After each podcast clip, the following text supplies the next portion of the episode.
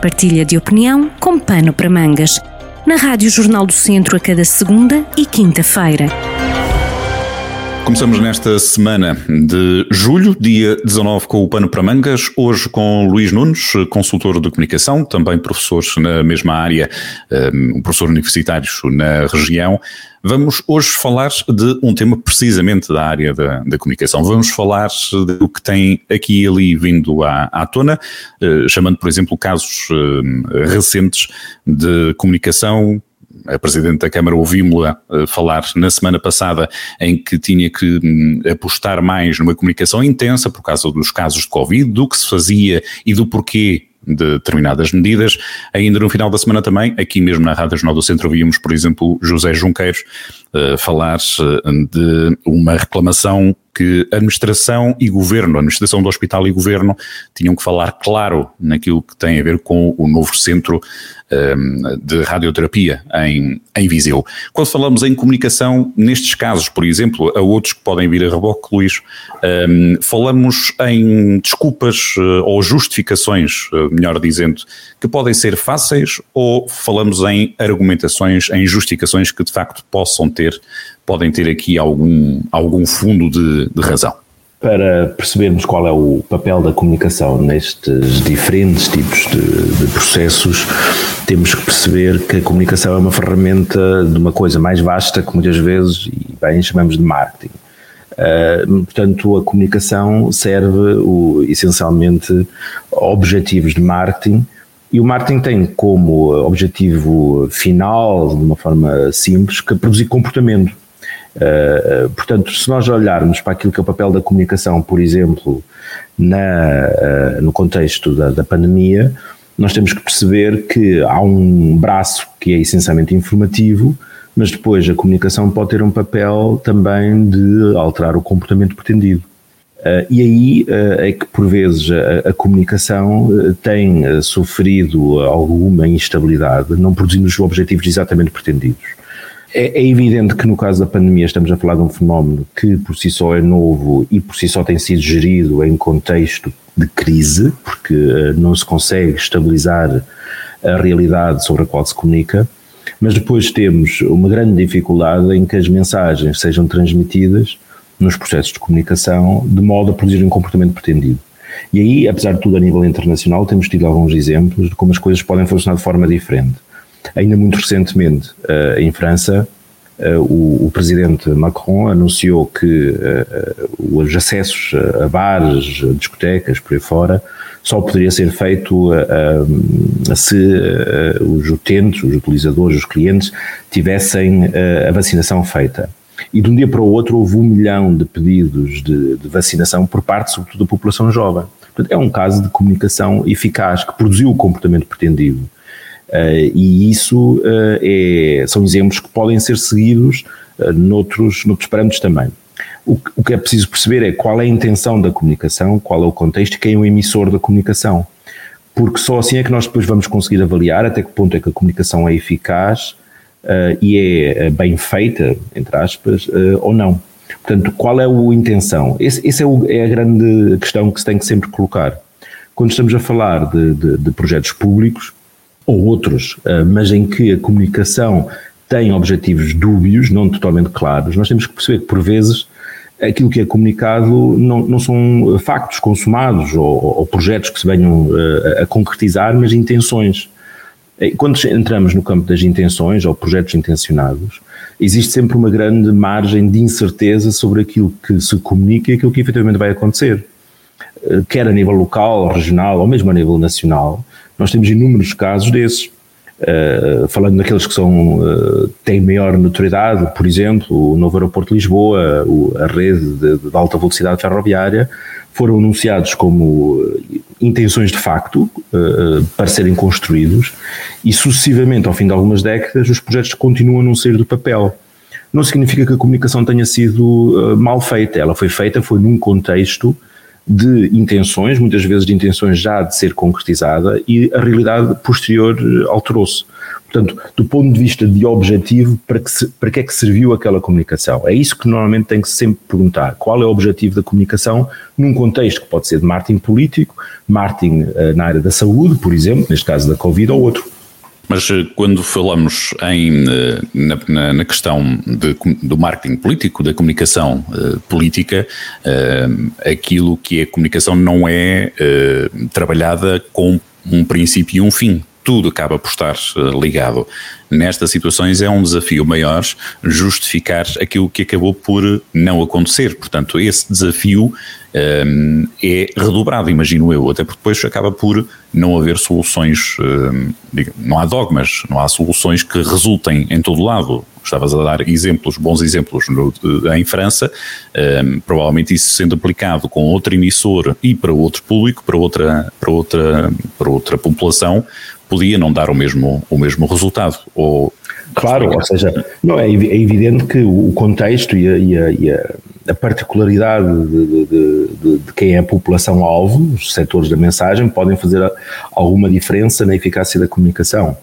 Uh, o, o, que acontece, por exemplo, no, no caso pandémico, é que, apesar de tudo, eh, olhando apenas para o espaço europeu, nós temos uma certa homogeneidade de processos e procedimentos e fases de vacinações, por aí fora. Eh, portanto, o que acaba por acontecer é que as decisões políticas, em termos de medidas implementadas, é que vão variando. E depois, se calhar, não se, não se olha para o vizinho para ver o que é que o vizinho fez bem. Aquilo que, no fundo, eh, na área da gestão e do marketing se chama benchmark, ou seja, olhar para aquilo que são as melhores práticas que os outros já implementaram e não ter medo, por vezes, de, de, de as copiar. E apesar de tudo, a nível da União Europeia, existe essa prática. Portanto, ao nível da comunicação, depois existem, são todo um conjunto de, de, de, fatores, de especificidades, que por vezes tornam a coisa um pouco mais, mais difícil. Nunca foi fácil comunicar e hoje eh, será, porventura, mais difícil pela variedade de meios que são utilizados e pela variedade de emissores que têm acesso a esses meios. Nós, uh, uh, se calhar do ponto de vista tradicional, ainda continua a ser muito importante, os órgãos de comunicação social tradicionais tinham uh, uma agenda a que os emissores, nomeadamente os intervenientes políticos e, e, grandes económicos, de alguma forma tinham acesso e conseguiam marcar a agenda da opinião pública.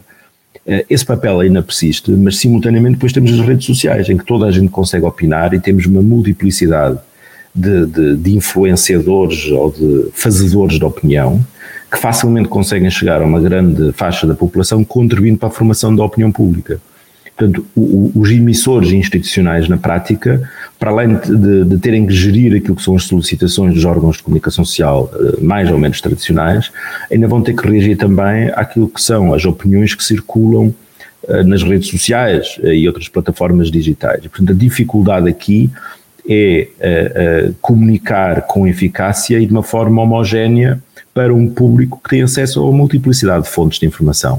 Uh, e muitas delas, nomeadamente as redes sociais, que depois não têm filtro, isto é, não têm o um filtro de controle, digamos assim, que uma redação num órgão de comunicação social, apesar de tudo, continua a ter. Portanto, há aqui uma, uma, uma série de, de, fatores que tornam a comunicação difícil. Agora, é evidente que uma comunicação eficaz depende da capacidade dos recursos e da disponibilidade de recursos humanos e não só, de delinearem uma estratégia adequada e depois de a implementarem com eficácia para se determinar o que é que se quer comunicar, como é que se vai comunicar e comunicar depois com, com verdade.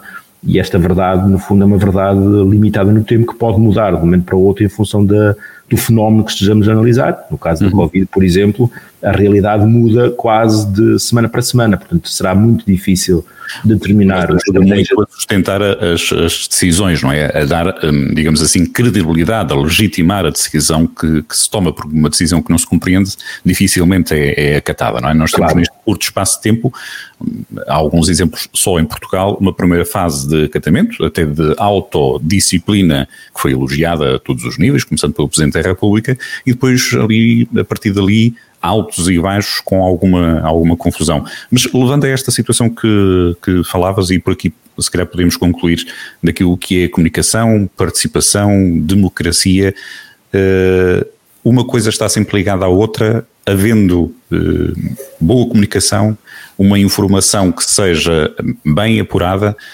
estaremos a fazer um bom serviço, pelo menos para evitar a, a falsa informação, aquilo que hoje habitualmente se chama de, de fake news, não é? Sim. Estavas a falar Sim. das redes sociais e por aí fora. Sim, o, o, o nós na, na, já há muito tempo, uh, e, e, isso do ponto de vista académico é estudado pelo menos desde a década de, de 60 uh, com o Kennedy, uh, verificamos que os órgãos de comunicação social passam a ter um papel determinante na formação da opinião pública e, consequentemente, na, na formação do sentido político dessa opinião pública, nomeadamente em democracias no sentido de voto. Uh, e hoje em dia essa influência uh, é muito maior pelo, pelo efeito das redes sociais, as tais que não têm depois o filtro de controle, por assim dizer. Um, e o que é preciso perceber é que, atualmente, mais do que as questões ideológicas que diferenciavam uh, as propostas políticas, muitas organizações partidárias ou políticas acabam por ter maior ou menor sucesso em função do acesso que têm ao espaço da opinião pública. Daí a importância da informação não, não ser falsa, isto é, daí a importância de haver o controle que tradicionalmente havia uh, nos órgãos sociais que tinham as suas redações, com os tais mecanismos de averiguação, de confirmação de fontes, por aí fora. Uh, e uh, o fenómeno das fake news o que vem trazer é a exposição do eleitorado e da opinião pública a um nível de informação sem controle.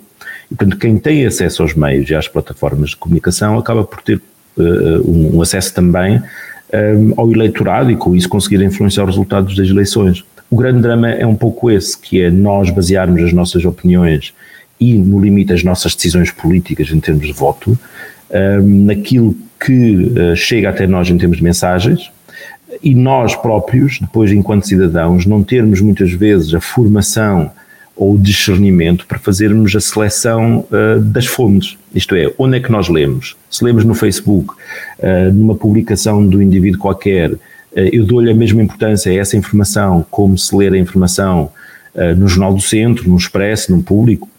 Não posso equiparar uma coisa à outra, porque, à partida, os órgãos de comunicação social têm esses tais mecanismos.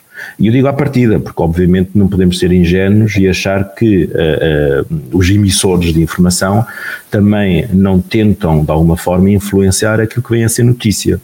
Mas os, o, a garantia é diferente, o nível de garantia é diferente. Portanto, o eleitorado hoje está muito mais exposto e mesmo do ponto de vista de, de consumidor, não, não, não, vale a pena olharmos só para a questão política, mas também do ponto de vista de consumo, nós, enquanto cidadãos, estamos muito mais expostos a, a informações cujas intenções muitas vezes não, não conhecemos do que uh, acontecia há uns anos atrás. E aí as redes sociais têm um papel determinante. Basta olhar para aquilo que aconteceu uh, nos Estados Unidos uh, e que obrigou as grandes corporações como o Facebook, o Twitter, etc., a criarem filtros de controlo, mecanismos que hoje em dia estão a ser discutidos se são ou não são censura, bloqueando contas de determinados emissores, nomeadamente o próprio presidente norte-americano, e isso tudo é uma resposta à pressão de, de, da opinião pública a exigir melhor informação. Agora, enquanto isso não for garantido, ficamos sujeitos àquilo que nos chega. Muito bem, e acabamos sempre por ter, acredito, eh, acredito eu, que quem, quem recebe a informação acaba por ter sempre também a, essa responsabilidade e essa arma e responsabilidade maior de decidir uh, com base naquilo que, que recebe e perceber, ter também aqui algum espírito crítico que se deve manter sempre e acho que assim se calhar mantemos uma, uma sociedade um bocadinho mais saudável. Luís Nunes, obrigado por mais esta partilha, mais esta conversa na Rádio Jornal do Centro, no Pano para Mancas, até daqui a duas semanas. Obrigado. Partilha de opinião com Pano para Mangas, com podcast em jornaldocentro.pt.